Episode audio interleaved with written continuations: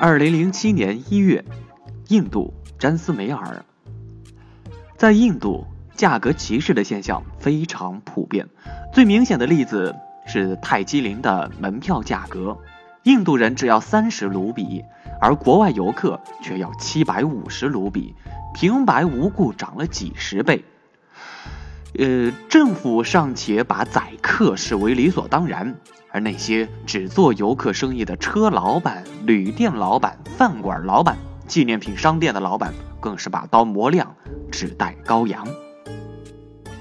有一次和一个波兰背包客聊天，聊到在印度沙漠骑行的费用，他说他骑了一整天，包括早中两餐，一共四百卢比。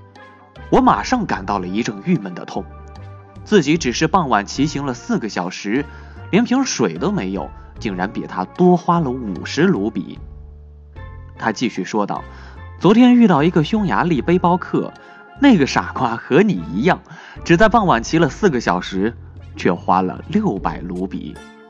你一阵儿开心之后，仍然还觉得不舒服，就像一个被砍头的犯人，临死前知道同案犯都是凌迟。”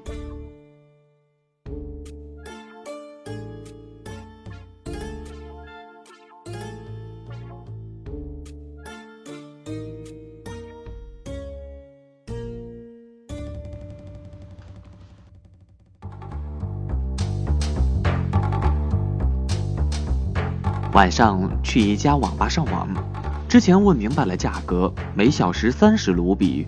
一个半小时后，我掏出五十卢比结账，等着老板找零。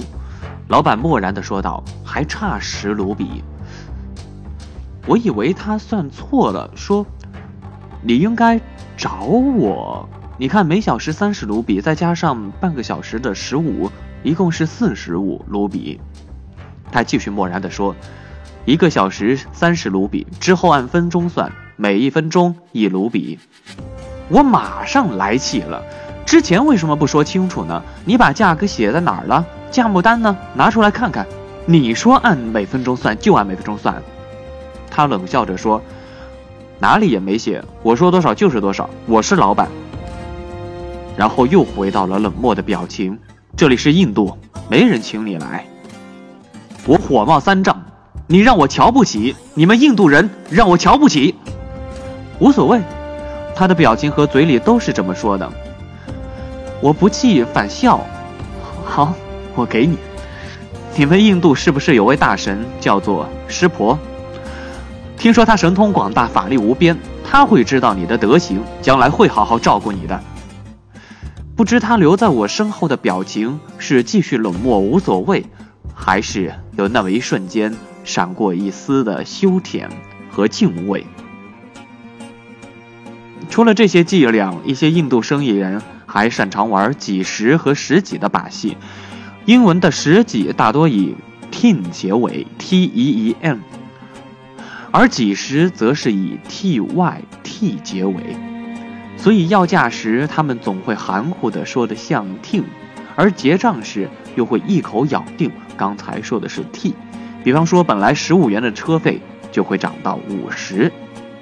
如果希望在旅行中稍微挽回一点公平公正，让自己心理平衡，就要竭尽所能地了解当地的物价标准，练就纯熟的杀价技巧，而且还要有一颗在被坑蒙拐骗后能迅速自疗的强韧心脏。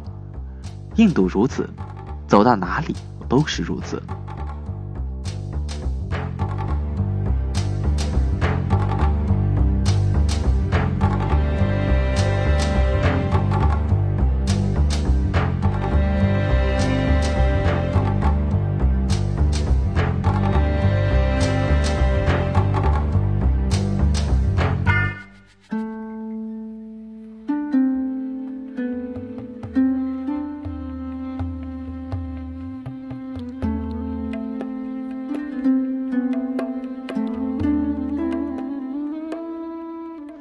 二零零七年一月，印度比卡涅尔。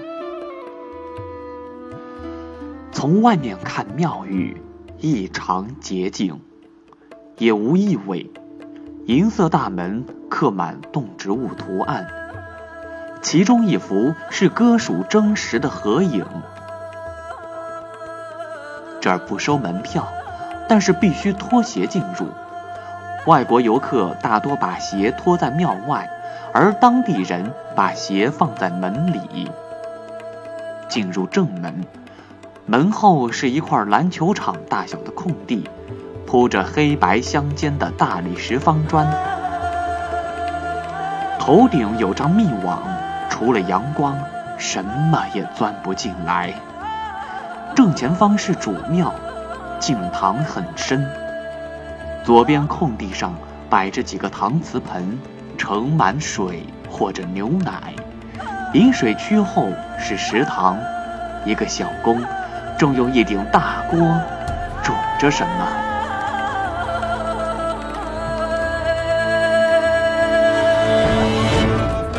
几个穿鲜艳纱丽的妇女在一边闲聊。穿白衣的教士光着脚躺在庙前台阶上睡觉，一个男孩站在墙边，像在追打着什么。而我观察这一切的位置，是空地正中有阳光直射的地方。上面的描述中，我有意忽略了他们，那些神庙的真正主人。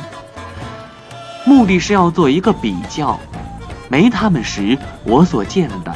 只是一座普通的印度神庙，而添上它们之后，那一份视觉和听觉上的感官冲击，绝对要比坐在影院里看恐怖大片来的真实刺激。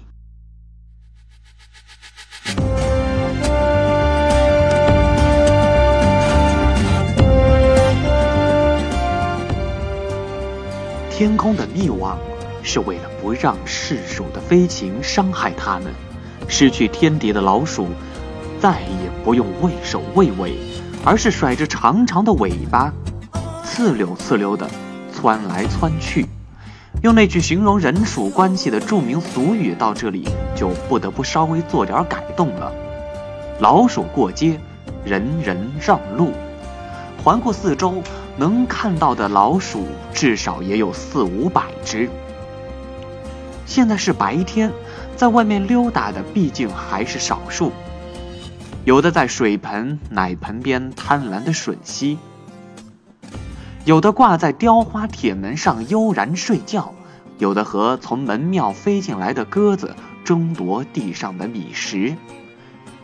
一个是不太凶猛的飞禽，一个是小了 N 号的走兽，各占胜场，互有胜负。我和另外几个背包客只敢站在太阳底下，鼠兄鼠弟们显然不高兴在有阳光的鬼地方出没，兴许他们还会小声议论：看太阳下那几个人，胆小如鼠。跟我们这些背包客相比，印度人显然是真心把老鼠当成了亲人来看待。食堂里的小工在给老鼠熬粥。另一个工人搬来一棵千疮百孔的树根，小老鼠们欢快地从树洞里钻来钻去，是名副其实的迪士尼乐园。富人们一边聊天，一边往地上抛洒今年丰收的稻谷。白衣教士脚边的两只老鼠打架打得站了起来，墙边的男孩正和一只老鼠捉迷藏。还不时用小手去摸那个毫无惧色的宠物。在当地流传着这样的说法：在老鼠神庙中不小心被老鼠踩到，会带来一天的好运；如果能看到白色的鼠王，那更是鸿运齐天。我把镜头拉到最远，仔仔细细搜索。却始终没见到蜀王的庐山真面目。